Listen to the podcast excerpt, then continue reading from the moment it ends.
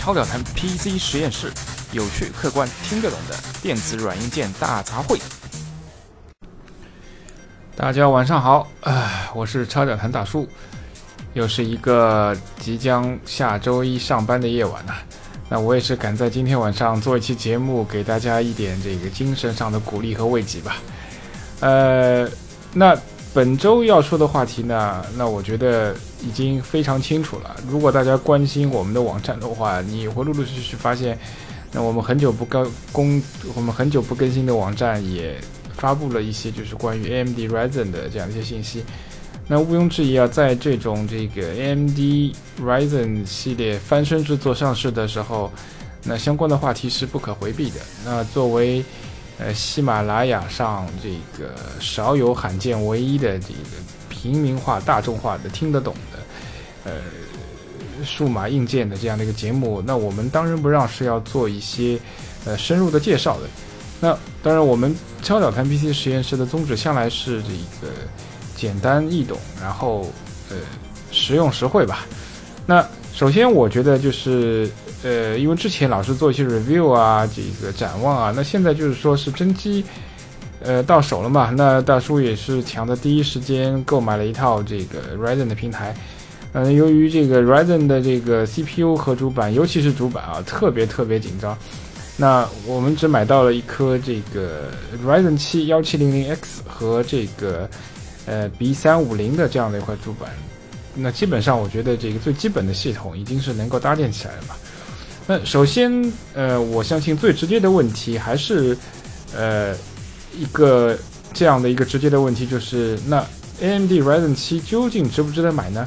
那我相信经过了将近一周啊，呃，那基本上我觉得这周我的业余时间都用在了这个 Ryzen 七系列平台的系统啊，呃，硬件的这样的一些测试上面。那后期我们会陆陆续续放出一些系统化的这样一些测试的内容。那今天。作为一个 in general 的一个总纲性的一个呃见解，那我要给出的一个答案是还是相当不错的，确实是一个翻身之作。呃，如果正好你是在这个购机这个当口啊，呃，我觉得基本上是呃做这个决定去购买 Ryzen 系列的这个平呃呃这个主机是没有什么任何问题的，因为它在两千元左右几乎提供了一个呃相当相当高的一个性价比的这样的一个产品啊。那首先跑分呢，我觉得，呃，网上陆陆续续大家都能搜到啊。那基本上就是说，呃，大叔也验证了一下，基本上因为第一批出来都是八核心十六线程的产品嘛，那我们就不说八核心十六线程吧，那就是即使以一半的实力四核心十六线程，那同样是在四 GB 赫兹的这个频率上同频上，基本上 AMD Ryzen 系列是可以和这个英特尔同同同系列的产品，类似于。六七零零 K 啊，七七零零 K 啊，打成平手的。那至于在不同的细分领域，肯定是互有输赢啊。那但我觉得这种呃差异，呃，我觉得是完全是因为呃产品设计思路也好啊，就是说，那这个平台相差的这个呃倾向性不同啊，所导致的这样的一个一个所谓正常的这样的一些呃性能的这个呃这个浮动吧。但是总体来说。呃，由于考虑到那个 Ryzen 的售价啊，两千块钱八盒，等于是买一送一啊，呃，这个确实是相当相当实惠的。呃，但是呢，如果具体要问，就是因为第一首批上市是一共有三个 SKU 嘛，幺七零零、幺七零零 X 和幺八零零 X。那就目前呃的情况来说，虽然我手里只有一颗幺七零 X，但这两天我也是泡在那个贴吧啊，像这或者是各大这个。相关的硬件论坛上啊，那根据我自己手里这颗一个超频啊，这个把玩的结果，那我个人建议从实惠角度，确实，呃，一片这个一线品牌的这个 B 三五零 M 的这个主板，这个加上呃一颗 AMD 幺七零零就不带 X 的就可以了，因为呃从首批的这批流片来看啊，就是说呃能够。绝对稳定的就是我这里所谓绝对稳稳定的话，就是说是指，呃，一颗普通的一个呃散热器啊，就是呃我我现在是使用的一颗那个呃安 t e c 的一个四柔管散热器，但它的呃体积也不是那种呃特别庞大到那个类似于大双塔这种这种体积，就是一种正常的一个体积的一个四柔管散热器就能够压得住的，呃，基本上能通过类似于这个烤机啊，AID 六十四烤机啊，P。呃 P 九五啊，这个这个类似于这种烤机的测试的这样的一个频率的话，呃，基本上第一批流片的所谓绝对稳定，而且是能够用得起来的，能够实用上的这个频率就是四 G 赫兹。那超过四 G 赫兹以上，需要加极大的电压才能保持整个系统稳定。那电压一旦上升的话，那对这个整个系统的这个散热的要求啊，那你可能一是要用这个两百元以上的，像那个呃六热管以上的这个散热器啊，对吧？或者是那种的极高端的像利明啊这种这个五六百块钱的散热器，那这个成本上去了。而且关键是什么呢？就是呃呃，在类似于英特尔六七零零 K 啊、七七零零 K 的这个平台上。你可以呃由四 G B 赫兹就是超到四点五到甚至五点零的这个这个风冷的这个可能性啊，也是也并不是完全没有的。但是就目前第一批 Ryzen 来看，你你最好最好最最最极限风冷情况下，我觉得能够获得一个绝对稳定的结果的话，那四点二 G 赫兹已经是到顶了。但是四点零赫兹和四点二 G 赫兹的这个性能差异。呃，算上你这个至少投入这个五六百元的这个散热辅助的这个成本，我觉得真的是不值得。呃，所以个人目前来说还是推荐这个幺七零零就足够了。呃，如果你的人品不是那么差的话，对，没有买到一颗大雷的话，呃，正常情况下，我呃虽然当然买的永远没有卖的精嘛，那越贵的这个 CPU 啊，在我前面描述的这样的一个情况下，就是在。呃，普遍是在那个能稳定在四点零吉赫兹的这个这个水平情况下，那它的区别是什么？那就是达到四零吉赫兹的这个电压，相对来说幺七零零 X 和幺八零零 X 的电压是比较低的。那我手里这一颗这个幺七零零 X，呃，正常情况下，其实在那个一点三五伏，呃，就能够达到四点零吉赫兹了。那我为了这个保证绝对稳定呢，给它稍微加了一点点，加了零点零一二五伏电压。那基本上我跑了 N 九啊，就是说无论是各种各样情况去渲染我们的这个视频节目啊，还是跑各种测试啊，基本上是稳如狗啊。那据说幺八零零 X 可能正常情况下就能够电压更加低，可能是比如说一点三伏出头一点点就能够就是说达到绝对稳定的这样的一个水平。那幺七零零呢，我觉得呃还是那句话，只要你人品不那么差，不是大雷的情况下呢，我觉得一点四伏左右肯定是能够稳定下来了。啊，那，嗯，相应的配置一个，我觉得就是四热管，或者是这个无热管的这个风扇还是有必要的。呃，如我如果没有记错的话，那个幺七零零是带有原装的一个呃两热管的散热器的。那这个散热器我觉得可能啊是压不住这个你你长时间超在这个四 G 赫兹水平上的。那一个四热管，像我手里这颗 Antec 的话，京东上的售价应该是一百元左右吧。啊，那如果你愿意稍微多出那么一点点，好像我记得超频三东海有一款是叫 X 五还是 X 六的，那它也是一款这个无热管的这个散热器，那就更加好了。我觉得无热管，呃，还是考虑到幺七零零的电压有点偏高的话，那还是还是值得的，多花二十块钱嘛，对吧？这个，呃，如果是学生的话，顶多你就一顿饭少吃少吃少吃一两块排骨不就回来了嘛？为了自己心爱的玩具，我觉得还是值得的。嗯，OK，那这个是 CPU。那关于这个主板的，那这个主板这个这个这个坑就大了。那今年我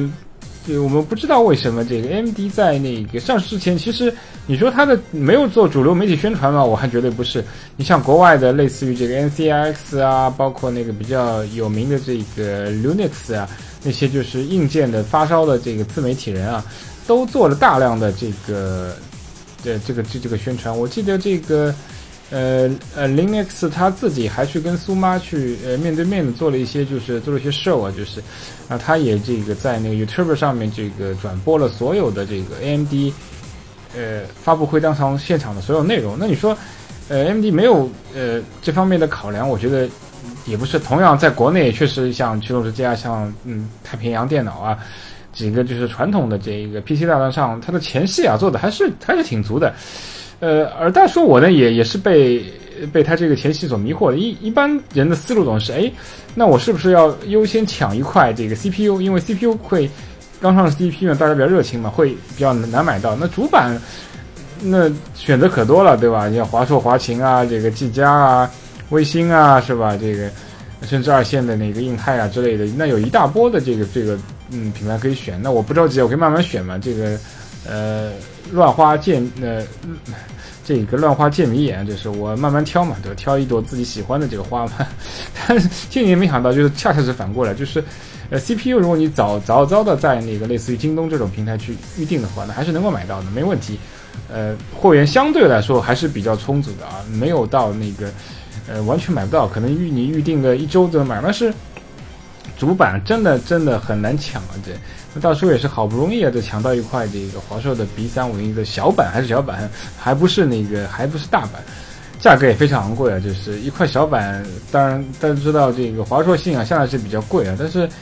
呃，确实据说嗯。今年包不包呃不仅包括华硕，像那个哪怕是七彩虹、印泰啊，这个千年老大、千年老二的这样的品牌，也基本上每个 SQ 提了一百到两百元。哇塞，那这个简直是赚翻了！这个，但是呃，事实就是这么让人打脸，就是你你你想买你你你你你傲娇是吗？行啊，那一一秒钟你想买的，一犹豫的话，你主板一一片都买不到。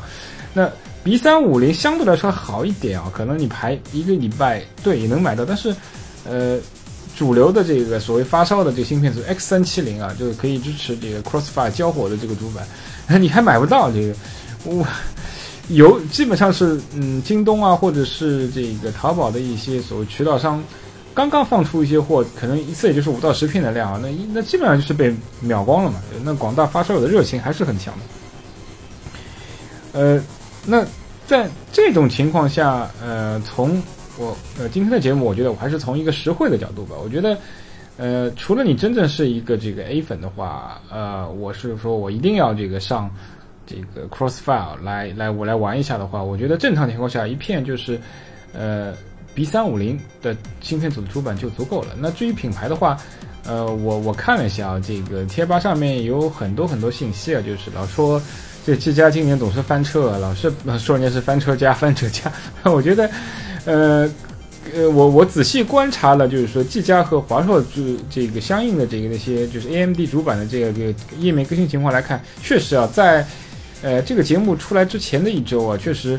呃，华硕的准备工作确实比技嘉要充足一点，因为呃，无论是 B 三五零还是 X 三七零，你可以看到，就是说华硕的所谓它的这个。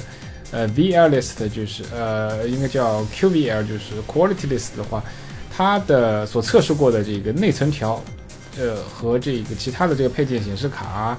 呃，也这个硬盘啊，这个这样的一些兼兼容列表，它的数量远远要高于技嘉了，而且基本上那个华硕在呃，基本上主板解禁一周之内，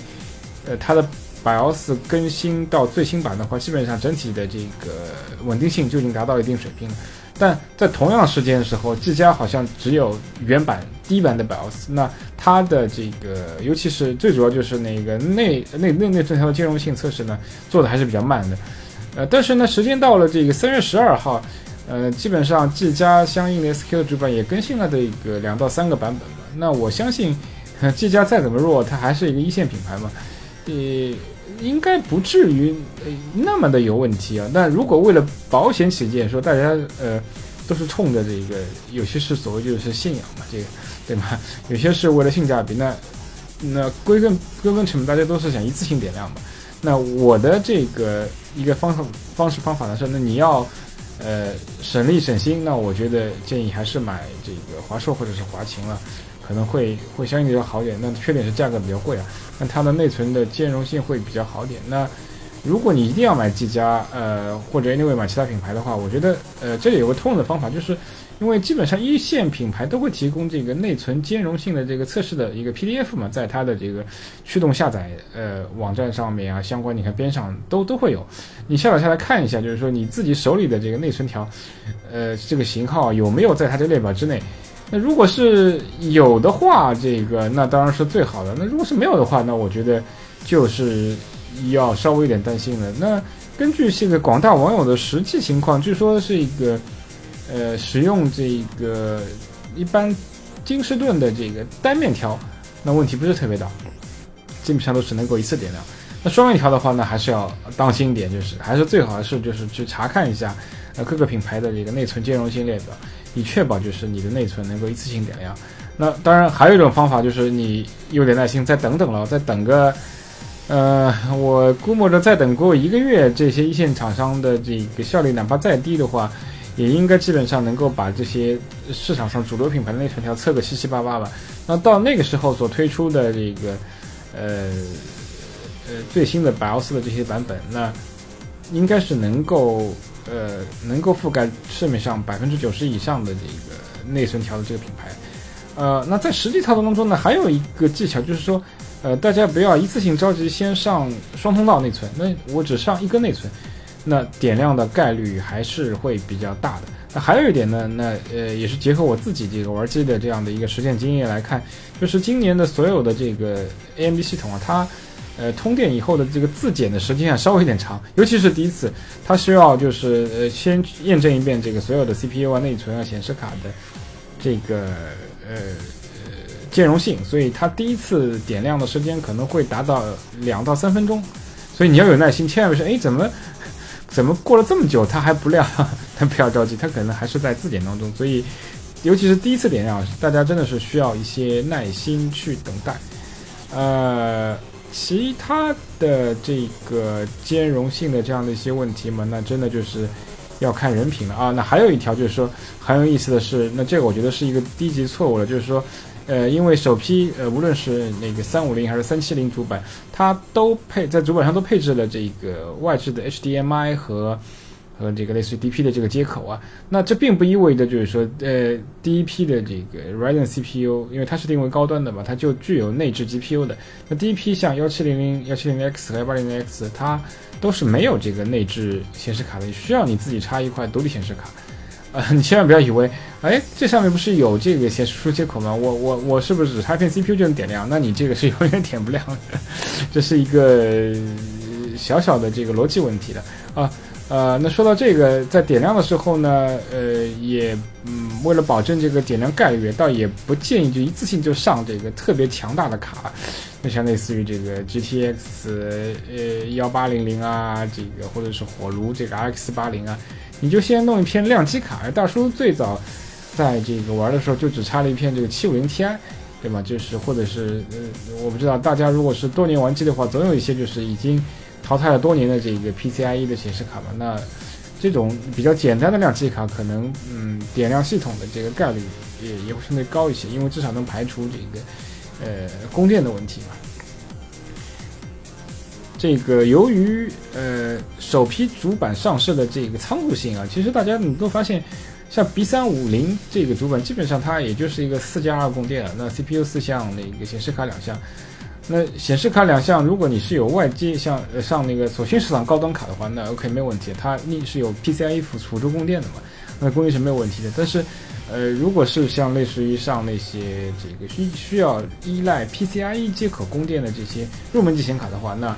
呃，有的时候可能会出现一些就是供电不足的情况，那我觉得理论上也是有可能的哈。那如果你不超频的话，我觉得问题基本上不大。那对于 CPU 来说呢，那呃，按理说这个，那因为我手里还没有这个呃三七零主板了，但是我看了很多贴嘛，那三七零主板哪怕呃目前能够上到六项，呃有没有八项的这个主板？我想我这可能是类似于玩家呃玩家国度这个这个定位啊，包括那个机加那个 Killer 就是。这种这种定位的主板可能会达到八千块，但是基本上，呃，我觉得到极限到极限还是前面的这个信息啊。你哪怕是一颗幺八零零 X，那你上了这个八项供电的主板，那 CPU 能够呃在绝对稳定的情况下运行在这个风冷四点二 G 赫兹已经是到极限了。呃，但是这个零点一零点一到这个零点二 G 赫兹的这个增益啊，就是。我觉得呃要多花很多很多钱，这个那可能你想一块 ROG 的主板起码就是两千元以上吧，那一般一片 B 三五零的主板，怎么也就是，呃以华硕为例的话，也就是七八百元的这个价位嘛。那如果是七彩虹硬开的话，就更加便宜嘛。那再加上散热，可能你还要上水冷，或者是高端的这个呃风冷散热器的话，那成本可能几乎就要相当于一片 Ryzen 的这样的一个价格，这是不是值得？那我觉得是要拷问一下自己的钱包的。好，那以上就是呃呃这个最最简单的这个 AMD Ryzen 的 CPU 和主板的一些购买的建议吧。呃，那至于说那个显示卡的话，呃呃，大叔，我测试了一下这个，呃，那 A A M D 自己的 A 卡 R X 八零肯定是没有什么问题的了。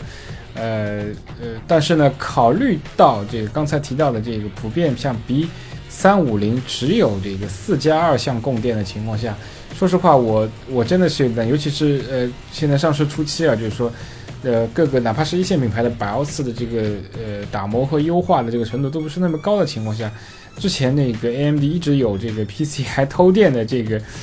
呃名声的话，呃，说实话，我觉得对主板的压力还真的可能有些大。我个人情况下，目前因为嗯呃 Ryzen 系列这个 B 三五零主板是不能这个 SCI 或者是 Crossfire 的，那其实呃目前就性价比来说，单卡的话，我个人还是建议你还是买这个 GTX 幺零六零吧，这个还是相对来说比较这个简单省事儿的。那嗯其他的这个。硬盘的话，我觉得选择就是没有这么严呃，没有这么这个要有呃有什么兼容性问题。基本上所有的 S A T 的这个 SSD 都是可以使用的。那呃，即使是 B 三五零，基本上也都配备了这个 M2 的这个 PCIe 的 M2 的这接口。呃，当时我是上了一条价廉物美的 MLC SM951 啊，这个目前在淘宝上还是能够搜索到，大家可以看一下。那可能是真的是最后一批这个 MLC 这呃这个芯片的这个。呃呃，M2 接口的 SSD 的，那我觉得它的性价比还是不错的，而且就这次测试下来的结果的话，呃，AMD 呃在早年类似于 APU 啊和这个九七零这个 Pro 主板时期的这个 SATA 存储孱弱的这个这个帽子，我觉得真的是可以摘掉了。它的 M2 的性能相当相当不错。我觉得已经不能说是打平这个英特尔了，我基本上是稍微超越了一点这个同屏下的这个英特尔的这个水平。那基本上我测试了一下啊，就是呃，在四 G 赫兹的这个 Ryzen 幺七零零 X 的这个加持下，基本上像类似于 SM 九五幺的这个 M2 能够四 K 成绩能够跑到五十九兆，呃，极端运气好的情况下也也不也也有可能你能突破这个六十 MB 的速度啊。但是如果你能就是通过一些极限超频手段，将这个 CPU 超到，呃，四点一 G 赫兹以上的话，那，呃，突破这个呃四 K 六十 MB，那也是大概率事件。那这个分数是我觉得相当相当相当相当不错的。呃，好，那基本上这个硬件方面的这个问题就说到这儿。那可能我们。短时间在明后天还会继续更新一集关于这个 AMD Ryzen 的呃软硬件测试的一些评论，呃，希望大家这个紧跟超屌谈 PC 实验室。好，